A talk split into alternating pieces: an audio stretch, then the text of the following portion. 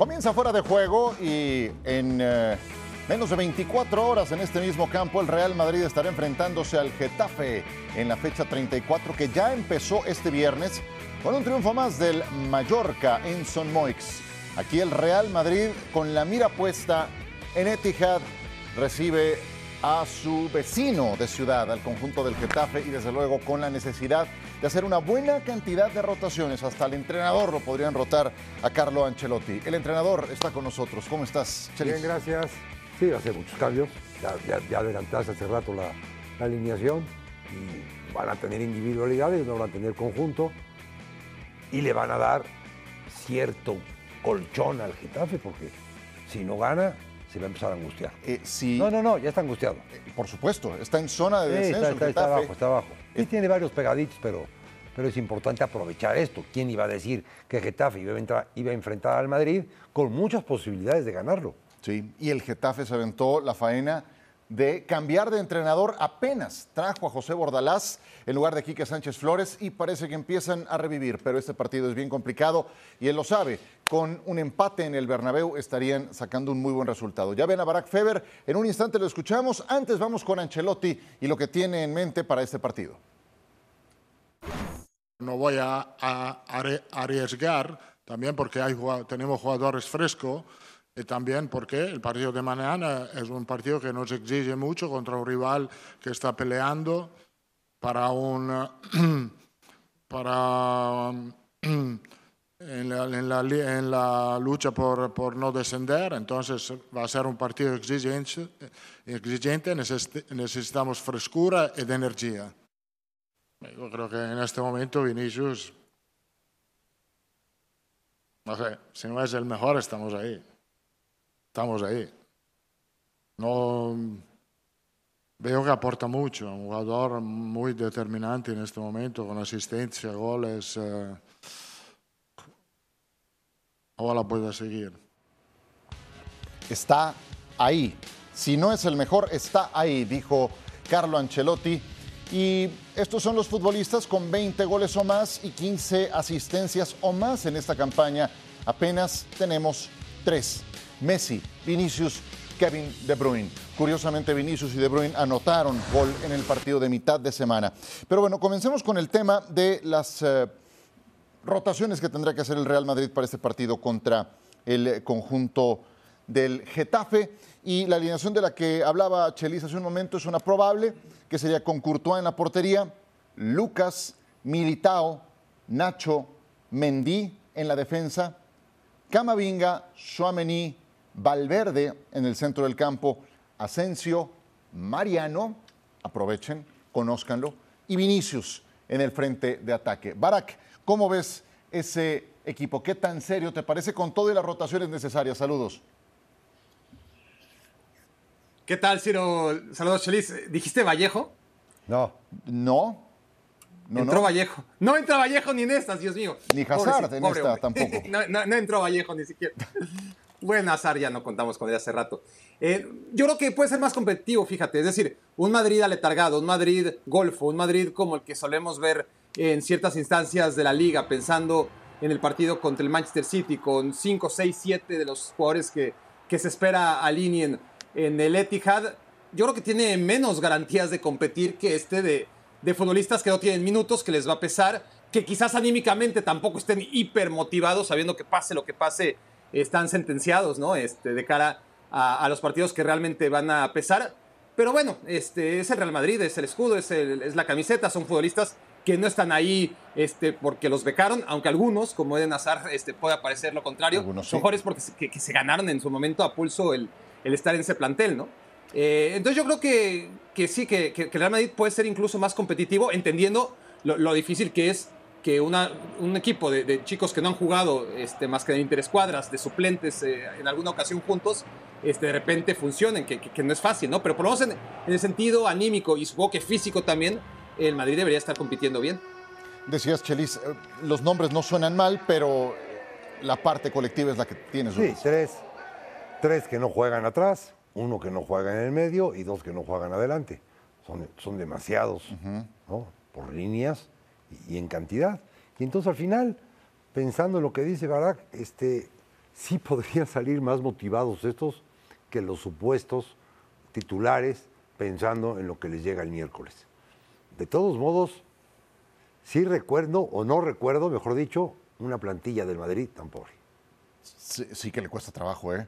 Cuando Tan hay que pobre. hacer esto, sí le cuesta trabajo. Y a- añádele que tiene a Carvajal sancionado, que tiene a Benzema, Rodrigo golpeados, Alaba, misma historia, y que tienes el siguiente partido más importante, que la liga está entregada y que es el partido 56 de la temporada, toca turno hacer esto. Eh, ¿No es para que se sientan eh, afectados los demás involucrados en el No, es que ahorita que me estás diciendo que Carvajal está, está fuera, Ajá. pues oportunidad para Lucas Vázquez. Va a jugar. Pues sí, algo. Mañana, mañana, mañana va a jugar. Bueno, mañana, el domingo va a jugar. Entonces, bueno, ¿a qué otro vas a meter en lugar de, de, de- de Carvajal? No, sí, Nacho, tiene que ser. tiene que ser Lucas Vázquez. Sí, Nacho ya sabemos que puede jugarte. Híjole, pues sí. en Bueno, es esos que, es terrenos. que mencionaba, mencionaba Baraca Vallejo. Vallejo. Yo me acuerdo hace un año, Vallejo contra el City, para dar ese cierre. Vallejo hizo un gran partido, ¿eh? Ajá, el último, creo que el último que ha, que ha hecho. Ciertamente. Pues sí, las, opor- las oportunidades son contadas, tienes que aprovecharlas, ¿no? Sí. Eh, eh, y, y ese, pues es que no es que sea desinterés, Barak, pero ese- esos movimientos que son muy entendibles que tenga que hacer el Real Madrid, ¿no pueden provocar molestia de otros involucrados como el Getafe en el tema del descenso que analizaremos más adelante? Pues eh, claro, pero, pero es algo con lo que se ha convivido a lo largo de, de la historia y, y donde los equipos tienen que entender que, que hay un margen para la fortuna en, en cada calendario. Y, y tú puedes eh, interpretar que te toque un Madrid o un, Barcelona en la recta final de manera negativa porque se van a estar peleando el título y, no va a haber forma de ganarles. O quizás con suerte ocurra lo que está ocurriendo en esta liga, en alguna otra, ¿no? Que, llegan ya sin esa tensión competitiva que hace que, tú puedas aspirar a, puntos que, en otro contexto seguramente sería muy difícil. Pero si no te toca ahora, te tocó hace una temporada o hace dos, ¿no? Y- o, la que viene, ¿no? Escudarte en que fíjate qué mala suerte que, que aquello les tocó el Real Madrid, este, que está peleando nada más por la Champions y que ya no le interesan los puntos. Y a nosotros nos tocó un Madrid súper competitivo, pues tampoco el Madrid estuvo a lo largo de la liga a un tope que, que realmente puedan los demás pensar, "Mija, mira, a mí me tocó un Madrid horrible y a eso le están tocando un, un Madrid muy fácil. No, son 38 jornadas, son 114 puntos y, y al final, pues sí, la diferencia entre descender y no descender no son 114 puntos, ¿no? Es uno o dos, pero pues por eso hay que hacer la tarea antes. Por supuesto, y a este mismo Getafe le tocó hace algunas semanas un Barcelona ya muy encaminado también y se llevaron un empate a cero que aunque fue en el Coliseum, pues sumar contra el campeón no está mal. Y ahora el Getafe le toca esta oportunidad contra el Real Madrid. En la segunda mitad de la declaración se, eh, se habló de varias cosas, Carlo Ancelotti, pero algo también de lo que habló era precisamente del nivel de Vinicius Junior. Te quiero preguntar, Chelis, tú comparas al Vinicius actual con el Vinicius de hace año y medio, dos años, ¿dónde está la principal diferencia positiva? Val- Válgame, la, válgame el ejemplo. Cuando llegó, rentó. ¿Rentó? Rentó con aval y con toda la problemática Ah, del mundo. ok, sí, ¿no? sí. Al primer año le ofrecieron una hipoteca. Le ofrecieron, no la tuvo que ir a pedir. ¿no? Para un buen departamento. Hoy es dueño de una residencia. Residencia. Sí, es dueño de una residencia. Muy bien. Ese es, ese es el Vinicius de los tres últimos años.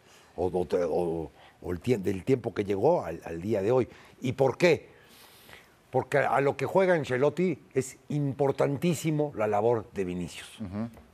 Yo diría que el Madrid no, no hubiese llegado a nada de lo que ha llegado en los últimos dos años sin la inclusión de Vinicius. Un tipo que te lo para en la media cancha, en el ángulo de la media cancha.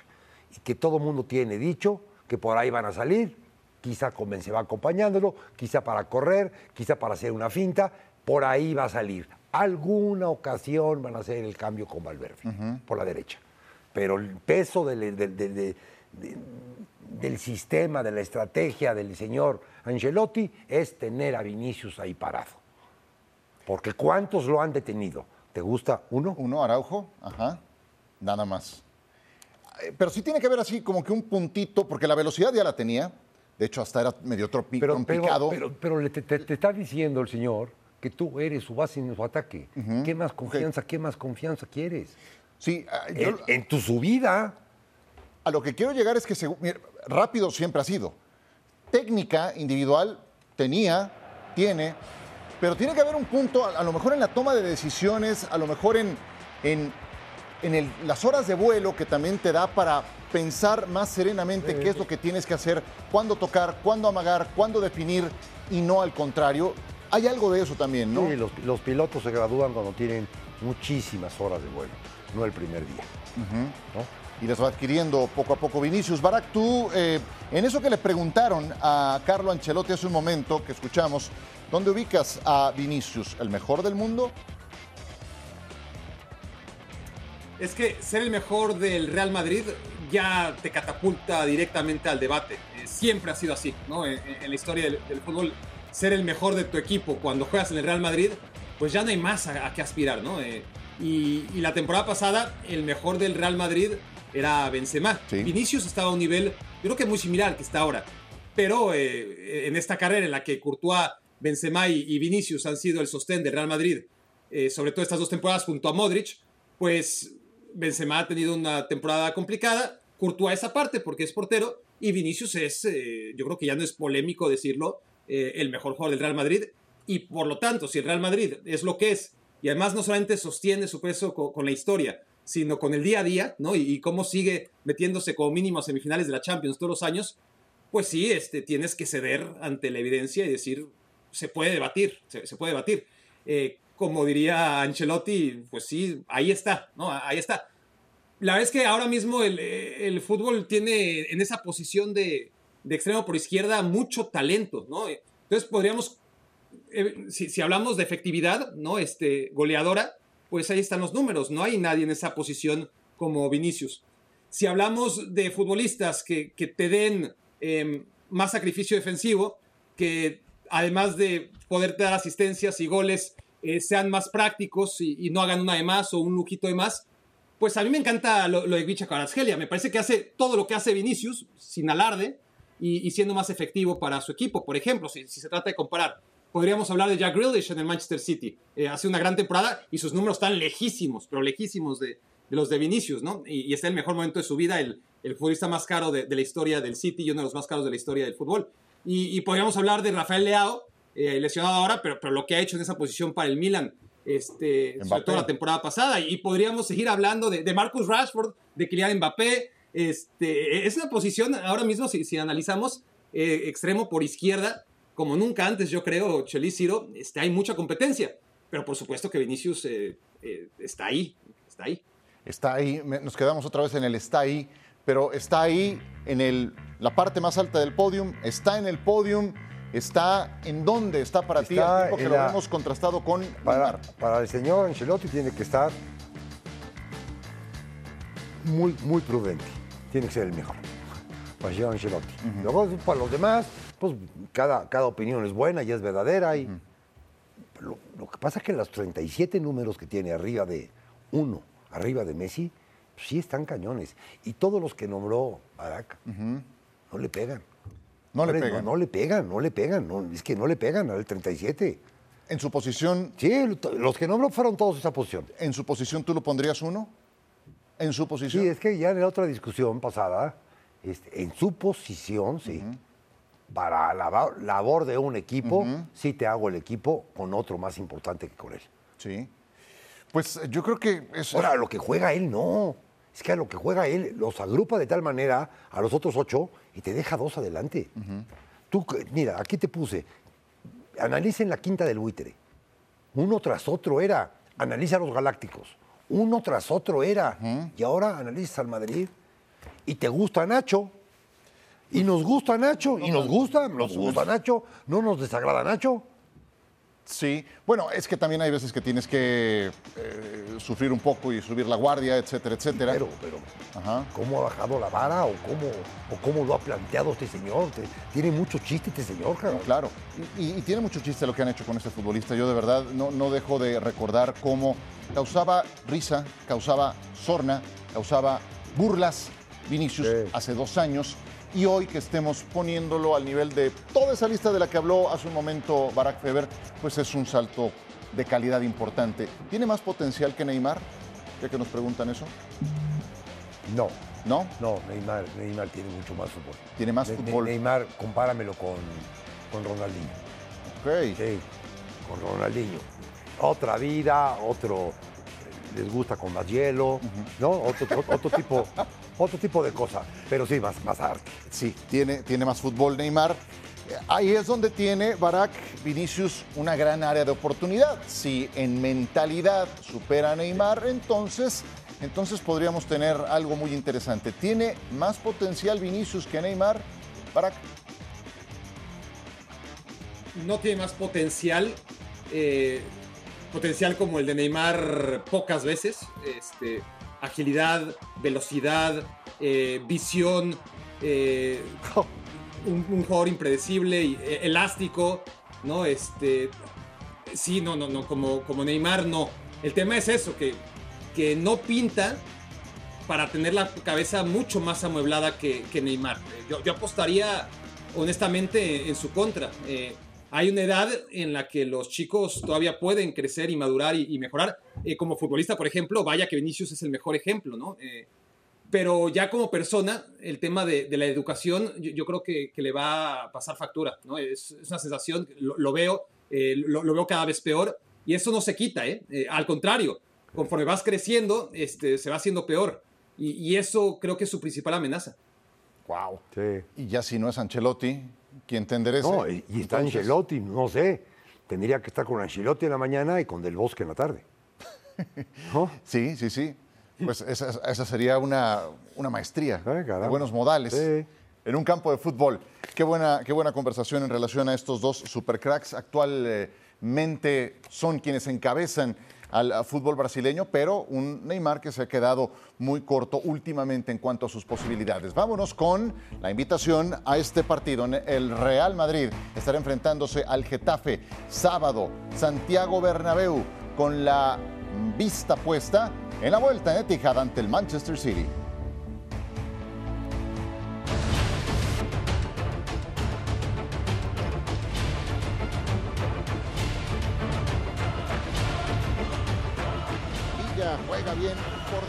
Posibilidad, a ver si prospera. Ay, ay, ay. Tiro desviado, gol. El Getafe. El tiro de Borja Mayoral es desviado. Le cambia la trayectoria y liquida a Rajkovic. Tuvo que hacer un esfuerzo Ruiz Silva para escupir esa pelota. Ahí está Montes. golazo! Hermosillo, Sonora por el mundo. Guerra conduce. Guerra le puede pegar de zurda. ¡Gol! Lo anotó Javi Guerra. ¡Qué barbaridad de gol! Un estadio es un manicomio al 92 con 30. Sobre el tiro de esquina, llegaba peinando la Golazo. del Valladolid. Escudero de cuenta 3 a 2. Pues eh, vamos eh, con la actividad del día de hoy. Este viernes el Mallorca recibía en Son Molts al Cádiz. Murici, como siempre. Me, encanta la disposición, Chelis, que tiene este futbolista. Es un goleador, pero hace lo que le pides. Si tiene que bajar a combatir, a partirse el alma, lo hace. Y provocó este tiro de esquina que terminó después en gol. Al final de cuentas, o al principio de cuentas, el responsable de eso es el técnico. Sí. A mí que no me, no me- no me digan que el jugador quiso o no quiso. Es el técnico que lo puso en el camino para que quiera o que no lo puso en el camino. Sí, y el Kosovar sale a darlo todo en cada partido. Vimos a Pablo Mafeo al minuto 15 lograr ese gol en tiro de esquina. Lo había ganado Babá, superando a Cris Ramos. Había llegado Conan Ledesma y después se impactó en el larguero. Se quedó muy cerca el Mallorca del segundo gol. Barak, de hecho, lo anularon al final. Kang In Lee, que ha tenido una estupenda campaña, lo había conseguido. Antes, esta también de mucho riesgo. Sí, la- verdad, un partido de Mallorca muy sobrio. Eh, ahí con la seguridad de, de siempre. Eh, muy buen portero el que tiene el Mallorca. Suerte también. Pudo haber, ganado por más y eso tiene mucho mérito. Está salvado ahora sí para todos efectos. Y el Cádiz, cuidado, ¿no? El, Cádiz realmente era el que necesitaba ganar de los dos hoy y, y no pudo. Efectivamente. Y hablando de la lucha por el no descenso, Osasuna contra Almería. El Almería es eh, uno de los equipos que están todavía en la parte baja, es decimocuarto de la clasificación general, tiene 36 puntos. El Osasuna viene de perder la final de la Copa del Rey. Tras esa interrupción es que reanudamos las acciones. Valladolid contra Sevilla, aquí se da Chelis, el Sevilla pues también tiene que jugar contra el No, Juventus. tiene un, tiene un problemón el rey de, el rey de Europa, ¿no? De esa copa. De la que, Europa que League. ha ganado, ya ha ganado, ya ha ganado. Yo me imagino que con los 44 puntos que tiene ahorita, mismos que llegó el Mallorca, este, un, rebu- un rebujito todos y otros a jugar. Sí, sí, sí. Ya lo viene haciendo Mendilíbar en, en jornadas anteriores. Ahora sí, con la semifinal de vuelta en puerta, seguramente vendrá. Celta de Vigo contra Valencia. El Valencia está Uy. pasándola en verdad mal. Decimoséptimo lugar, tantos puntos como el Getafe. Real Madrid contra Getafe, con lo que ya platicábamos, el Getafe de José Bordalás es décimo octavo. Si hoy terminara la campaña, Getafe descendería pero tiene varias tablas de salvación a su alcance. El tema es que tiene que enfrentar al Madrid del tema del que ya hablamos. Pero yo creo que más complicado que el español. No, nadie. porque, porque Español tiene que ganar, mantenerse ahí y esperar que los demás no ganen. Para, para, para, para que el pelotón se haga más largo. Y además, si el Barcelona gana este derby contra el español de Barcelona, es campeón. Es campeón matemáticamente. Entonces, es ese doble asunto hasta el intangible que tiene que atender un español de Barcelona que de acuerdo con la ESPN Football Index tiene el 76% de probabilidades de descender. Ya descendido está el Elche y quedan otras dos incógnitas por despejarse. A lo que acabamos de ver, Chelis, para esta jornada, ¿quién lo tiene más complicado de estos que están involucrados Español. en la quema? El español. español. Sí, el español lo tiene mucho, mucho, muy complicado porque Barcelona sí se juega el ser campeón. No te Nada más, un los perdóname, ánimos. perdóname. ¿Y dónde se juega? El juego es, a ver, ya te lo ¿En digo. New Campo o en el otro? El partido es en Cornellá. ¡Au! No, es En. Cornellá. Con ella sí. Pues caramba. Ni modo. Graduarte en casa ajena. Pero graduarte. Pues eh, sí. Eh, yo, no sé qué tanto para que se puedan emparejar las fuerzas eh, al tratarse de un derby regional, al tratarse de un duelo español contra Fútbol Club Barcelona, pero ya en peso específico, equipo a equipo, no hay nada que hacer, ¿no? O hay poco que hacer. No, no, pero, pero nunca ha habido nada que hacer equipo contra equipo en la historia de los españoles contra Barça. Y, vaya que el español en casa ha hecho más de lo que uno podría pensar que podría hacer. Este contexto es muy difícil, está claro. Eh, si el Barça se jugara los puntos, como ya lo hizo recientemente contra el Getafe, o contra el Almería, o contra el Valladolid, o contra cualquier equipo que esté implicado en el descenso, yo creo que habría más esperanzas de que un Barça relajado, aún buscando el título, porque, porque quiere ser campeón lo, lo antes posible, y qué mejor que hacerlo además que, que en campo de tu rival, ¿no? Porque sabes que de todas formas vas a ser campeón. Pero si puedes hacerlo y hundir además a, a- a tu rival, pues es algo que, que seguramente han tratado de, enseñarle a los jugadores del Barça que no están conscientes de esta historia, que, que es importante para la afición. Entonces eso lo hace todavía más difícil para el español, pero sí se nivela, sí se nivela un poquito. Bueno, se nivela no. Eh, ese desequilibrio tremendo entre un equipo y otro sí que puede recuperar un poquito en la, valen- en la balanza el español al jugar en casa, al saber que se juega todas las canicas. Un Barça que ha sido inconsistente dentro de todo, ¿no? Que, que- que es mucho mejor equipo, pero que, que aún queriendo ganar es, es un lujo que se quiere dar, ¿no? Se, se quiere comer el postre de la temporada. Eh, el español necesita comer para vivir, eh, ¿no? Este, entonces, si van a pelear por el mismo alimento, eh, hoy estoy inspirado, ¿eh? Con los... Es que Sí, cuando no, está. Chelis, este, trato de, de estar a la altura. Pero, pero si van por esa cerecita del pastel, este, el que realmente necesita sobrevivir con esa cereza es el español, ¿no? El Barcelona, ¿no? Es lo que logras, Chelis. No, hombre, yo Muy bien, no, muy bien. Inspiras, inspiras eh, voluntades, inspiras comentarios. Le he hecho ganas solamente. No, y lo haces muy bien. Oye, y el Valencia, yo, a mí me preocupa mucho el Valencia. Va Es que, a el, es que el Valencia, es que, es que el Valencia le pasa lo mismo que al Puebla y lo mismo que a todos estos. ¿Qué hace un señor asiático siendo dueño del Valencia? Si no sabe lo que es una vale paella, gorro. ¿qué hace ahí? Le vale gorro, la no, no, es que verdaderamente me, me- vale piedra, gorro. piedra se me hace. Sí, y, y la gestión ahí es la que no funciona. Y han puesto a Rubén Baraja, que está muy verde para el cargo, y la verdad es que yo no veo una gran diferencia conforme han ido pasando las jornadas de que este equipo funcione mejor o al menos se defienda mejor, se atrinchere mejor. Le está costando trabajo. Y de todos, de todos, el que más presión tiene de su público es el Valencia. Por supuesto. Porque son más. Claro, y es un equipo acostumbrado, Baraca, a otras cosas. De hecho, me encuentro ya con crónicas que otros equipos de Alemania de la Premier están atentos por si el Valencia desciende para llevarse sus principales piezas.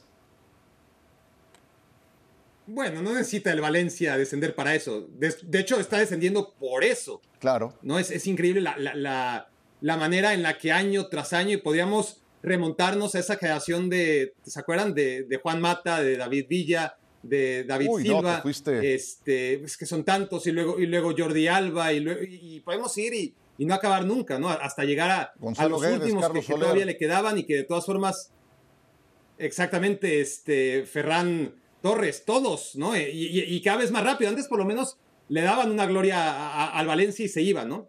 Ahora, en lo que sospecha la directiva que pueden ser buenos, vámonos eh, a, venderlos. Y es el tema con, la directiva de- del Valencia en los últimos años, que, más que dirigir un equipo de fútbol, está manejando una empresa de compraventa de jugadores y de comisiones a representantes, soc- eh, representantes diagonal socios, que, que han hecho de- del Valencia todo menos un club competitivo. Eh, ha sido un club de paso para muchos jugadores que, con los que se hace negocio, ¿no? Eh, eso es, y, y ahí están las consecuencias, y, es un tema triste para un equipo que, que hasta hace poco era uno de los... Es decir, ahora ya estamos acostumbrados a decir Madrid, Barça, Atlético, pero por mucho tiempo era Madrid, Barça, Valencia, ¿no? Es decir, Val- Valencia era la tercera alternativa en, España y, y ahora, yo me acuerdo cómo la afición en tiempos bien recientes con, con Unai, eh, Unai era reprobado y, había pañoladas para que lo destituyeran porque el Valencia era tercer lugar, ¿no? Tercer lugar de la tabla en la Liga Española y eso era indignante para un equipo que había sido campeón en 2001 y en 2004, pero bueno, este, la gestión ha sido así y, está claro que, este Valencia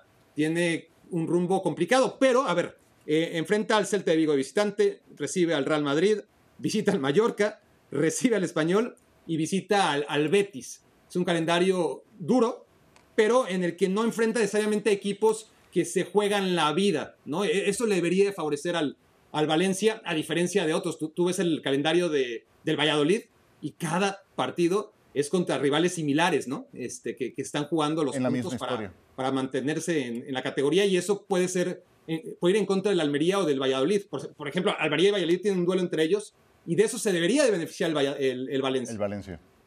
Y el Mallorca ya no está en esta discusión. No, Mallorca no. Estaba yo sentado con el representante que lo iba a llevar a un equipo el semestre pasado, Aguirre. mismo equipo que descendió Aguirre. Ajá. Y le dijeron, no, no, no, no, no, Javier, vámonos al Mallorca. Y él dijo, sí, al Mallorca, porque el dueño no está en Mallorca. El Mayor- no sé, que me digan quién es el dueño del Mallorca. No sé si sea un jeque, si sea un X. No, no, no, no. Le pide cuentas una vez al año. ¿Y? Estados Unidos. Eh, ¿Americano? Estados Unidos. ¿Barack? Creo que sí, sí, sí. Ah, bueno. Sarver se llama. Mira, ya es está. el propietario Sí, sí. del Mallorca. Entonces va a llegar a Mallorca, a la, a la isla, y le va a decir, "¿Qué- qué- ¿cómo te fue? ¿Cómo te fue? Señor, lo salvamos. Ahí están 44 o 50 puntos que haga de aquí a que termine. Pues este banquero es también, eh, bueno, Sarver era el, el propietario de este equipo y, pues sí, como tú dices, él era dueño de los soles de Phoenix y Cor- correcto, está correcto. en esa sintonía. Pero muy bien lo de Javier Aguirre Sí. con este Mallorca. Porque conoce la liga, conoce el fútbol Claro. español. Y, y ¿sabes qué? Tiene el venenillo, no el venenillo, tiene la sapiencia del mexicano. Claro que sí, le sabe por dónde, hijo. Y le ha ¿Por dónde decidir? Y le ha tocado esta, este baile del descenso en Sí, claro, no, le sabe. Llegó hace 20 años. Es su chamba. Con eso. Es su chamba. El descenso es su chamba. Ahora, hay, de- hay equipos para el descenso y otros equipos para el, para el descenso. Más fáciles y más difíciles que sacar. Eh, No está tan lejos de aspirar a un puesto europeo. Todavía, ¿eh? En esta misma temporada. Sí, no está tan lejos. Yo lo escuché y me imagino que los jugadores también, no es, que no es momento, decía. Ajá. No es momento. Es momento para hacer lo que estamos haciendo. Ya desde ahí ya mando un mensaje. Es que ya es una diferencia muy importante. ¿Se acuerdan cómo se salvó el Mallorca la temporada pasada? En el silbatazo final, al 2 para las 12.